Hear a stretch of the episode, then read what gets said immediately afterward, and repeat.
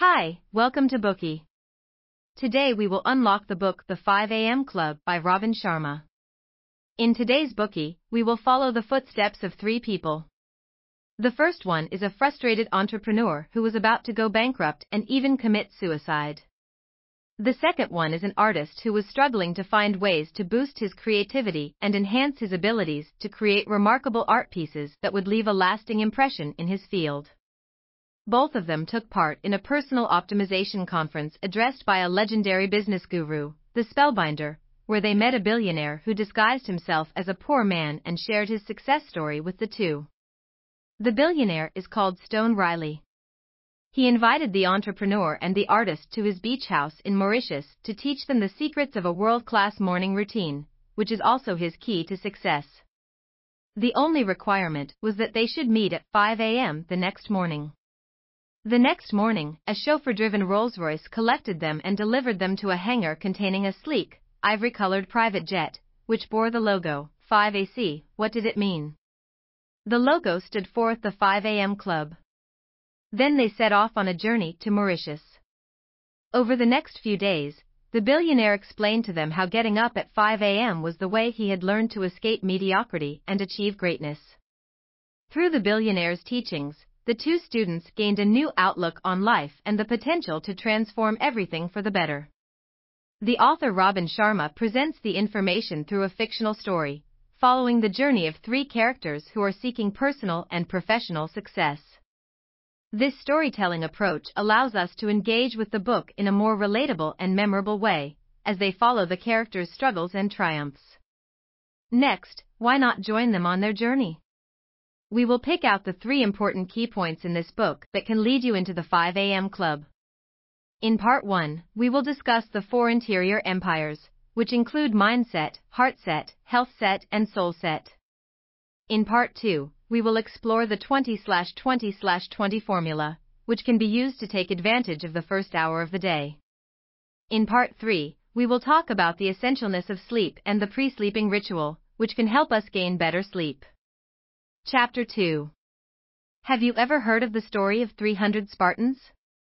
Long ago, in the ancient city of Sparta, there lived a great warrior named Leonidas. He was known throughout the land for his bravery and military prowess and had many battles under his belt. One day, as he was preparing for an upcoming battle, he shared a piece of advice with his troops that would go down in history sweat more in practice, bleed less in war. Leonidas and his troops put this advice into practice as the battle approached. They trained harder and longer than ever before, honing their skills and preparing their minds and bodies for the challenges ahead. When the battle finally came, they were ready.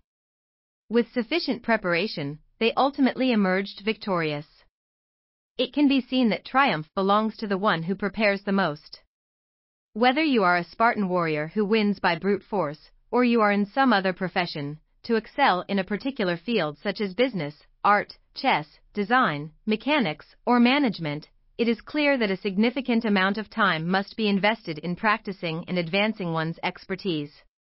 According to the renowned psychologist Anders Ericsson from Florida State University, who conducted groundbreaking research on the subject, a minimum of 2 hours and 44 minutes of daily improvement over 10 years is required for a performer to master their chosen skill.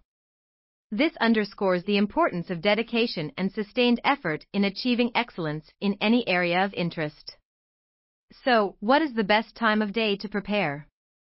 As it turns out, at 5 a.m., there are fewer distractions, greater opportunities for personal achievement, and a heightened sense of peace. Have you ever had the experience of getting up early and being all alone, finding yourself away from the overstimulation and noise while your attention isn't being fragmented by technology, meetings, and other forces that can limit maximum productivity?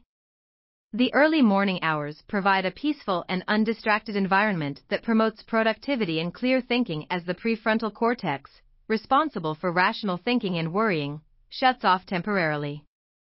This results in a pause from overthinking and stress, allowing the brain waves to shift from the usual beta to alpha or even theta states, facilitating creativity and inspiration.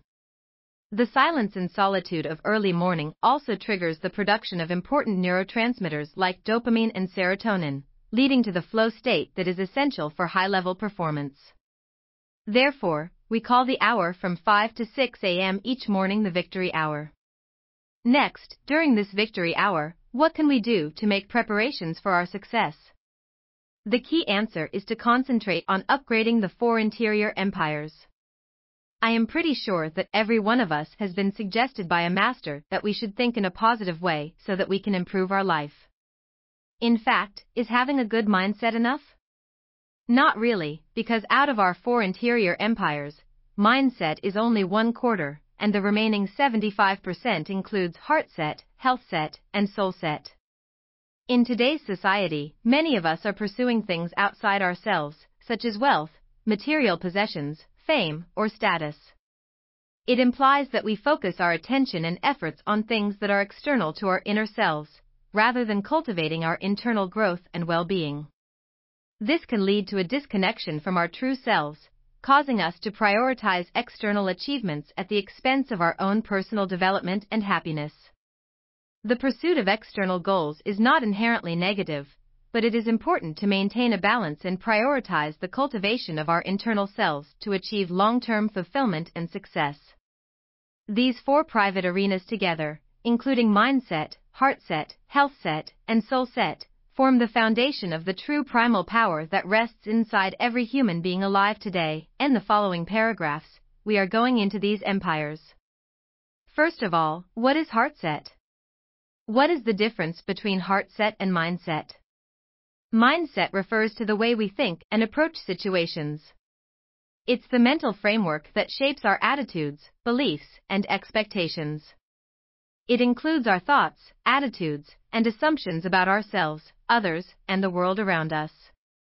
It is often associated with our conscious mind and is something that we can consciously work to change and improve. A person with a good mindset tends to view challenges and setbacks as opportunities for learning and growth, rather than as insurmountable obstacles. Heartset, on the other hand, refers to the way we feel and the emotional connection we have with ourselves and others. It is emotional intelligence that allows us to connect with ourselves and others at a deeper level. Heartset is often associated with our subconscious mind and is something that we may not be aware of or have control over at all times. Sometimes we are trapped in the past. We haven't forgiven the unforgiven. We've repressed all those negative emotions from all that has hurt us.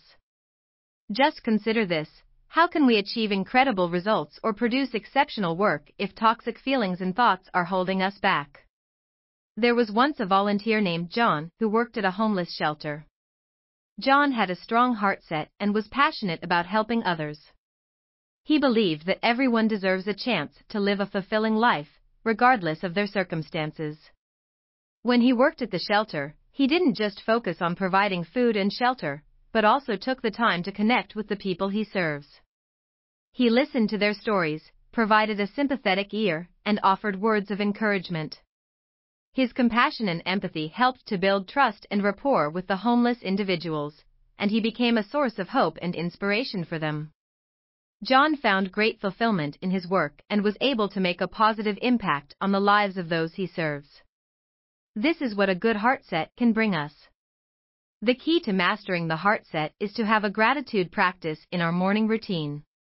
It is not only about removing negative emotions that have built up from life's frustrations, disappointments, and burdens, but also about amplifying the healthy ones. For example, Mark had always been an ambitious person, driven to achieve success in his career and personal life. However, despite his accomplishments, he often felt anxious and stressed, struggling with feelings of inadequacy and self-doubt. He knew that he needed to make a change in order to improve his well-being, and he decided to start a gratitude practice. Mark took a few minutes to write down three things he was grateful for in a journal every morning. At first, it was difficult for him to come up with ideas, but as he continued the practice, he began to notice small things he appreciated in his life a kind word from a friend, a beautiful sunset, and a delicious cup of coffee. Over time, he found that the practice of gratitude helped him to focus on the positive aspects of his life, rather than dwelling on his anxieties and stressors.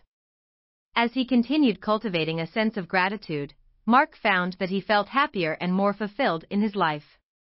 He noticed that his relationships with others improved, and that he felt more connected to the world around him. He realized that gratitude had helped him to amplify his healthy emotions, such as joy and contentment, and to minimize the impact of negative emotions, such as stress and anxiety. Secondly, health set refers to the physical dimension. Focusing on longevity is important to become a legendary figure in your field. One important factor in leading your field is simply to stay alive after all. It's hard to maintain your eminence if you're not around to do so. Many of us might feel a lack of vitality at work, enervated, thus reducing work efficiency. Therefore, how can we improve our health set? The billionaire gives us the answer, which is to exercise regularly. Every day's just dramatically better with some exercise in it. Just as the Roman poet Juvenal once said, a healthy mind in a healthy body. Finally, let's talk about the last empire, soul set. Many people are focused on achieving external goals that they believe will bring them social validation and success, such as posting popular selfies or achieving results that will be recognized by others. However, True leaders understand the importance of feeding their spirits and prioritizing their own well being. Therefore, it is vital to have regular conversations with our soul. To have a conversation with our soul and raise our soul set, we can conduct a marvelous meditation on how we wish to show up during the day ahead.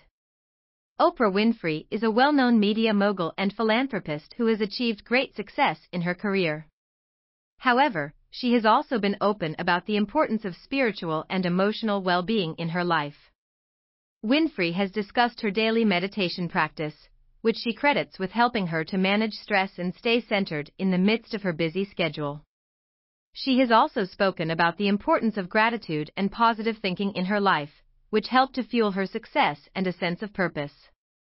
Through her example, Winfrey has shown that even highly successful individuals can benefit from prioritizing their spiritual well being, and that doing so can help to enhance their personal and professional growth.